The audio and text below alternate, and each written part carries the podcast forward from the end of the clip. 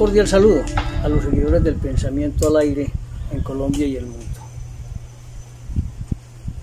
Es un grave problema el que tenemos nosotros, los ciudadanos del mundo, frente al tema de las decisiones. Desde pequeños, en los hogares y en el colegio, nos dan dando herramientas que nos permitan aprender a tomar decisiones asertivas. Obviamente que muchas veces nos equivocamos en la vida, en el trasegar de la vida misma, y estas no son tan acertadas como, como lo pretendemos.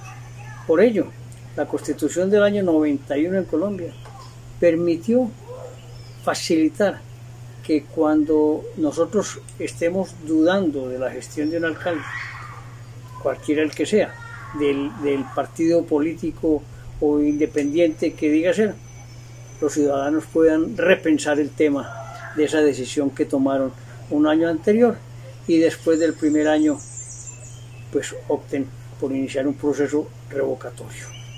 Por eso en este artículo el día de hoy me referiré a ese tema, a las decisiones. Desde pequeños a todos nos enseñan en el hogar y en el colegio a tener herramientas para ir aprendiendo en el transcurso de la vida, a tomar decisiones que obviamente van de menos a más y que en la medida de las circunstancias pueden tener consecuencias positivas o negativas, las cuales, además de afectar a la persona que, la toma, puede en otras circunstancias incidir en la vida de toda una comunidad de una manera negativa como sucede actualmente.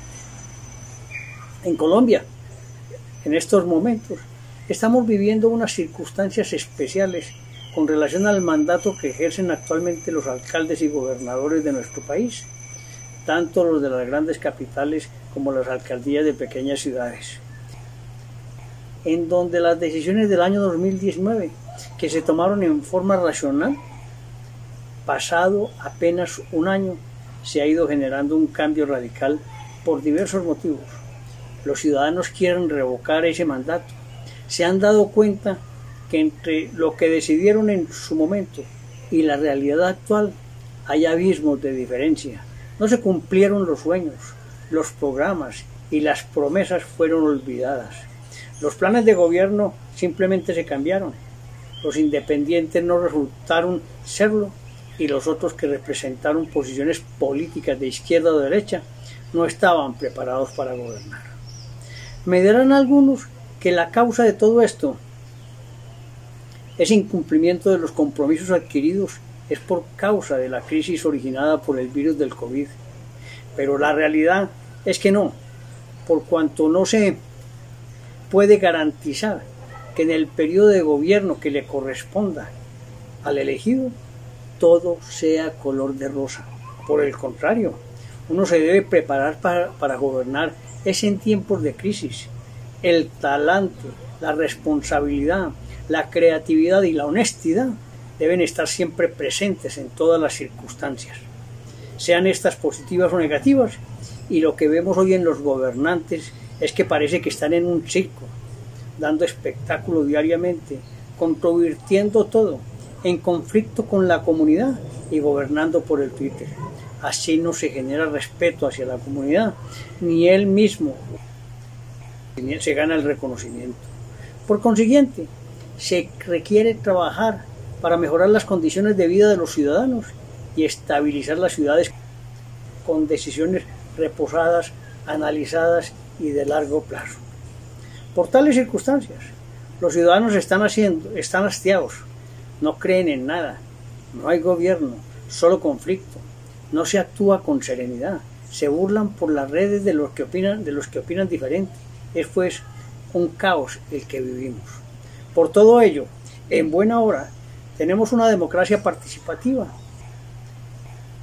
en la que todo momento el ciudadano continúa analizando, pensando y actuando, que además fundamentada en la Constitución del 91, donde se constituyó la figura de la revocatoria del mandato una vez cumplido el primer año de gobierno.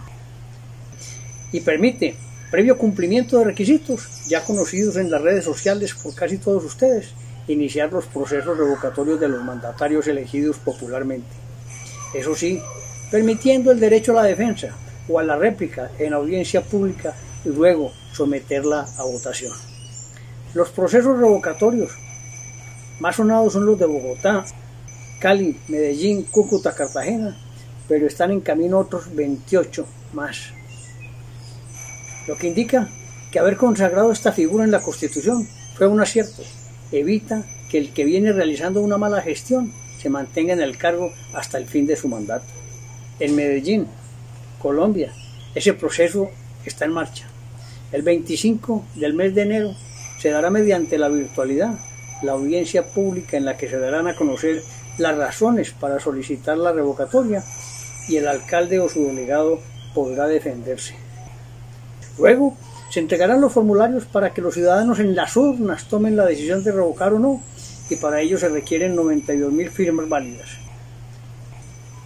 Creo que con las decisiones diarias que toma el alcalde, la falta de criterio, el perjuicio para la ciudad, los, los motivos que se aducen que ya pasan de los 50, está favoreciendo el crecimiento del descontento ciudadano y por consiguiente estamos próximos a demostrar que requerimos ciudadanos y gobernantes idóneos para desempeñar el cargo y representar dignamente a la sociedad antioqueña, que tiene tradición, principios y valores y defiende la institucionalidad y la gobernabilidad. A las urnas. Un cordial saludo.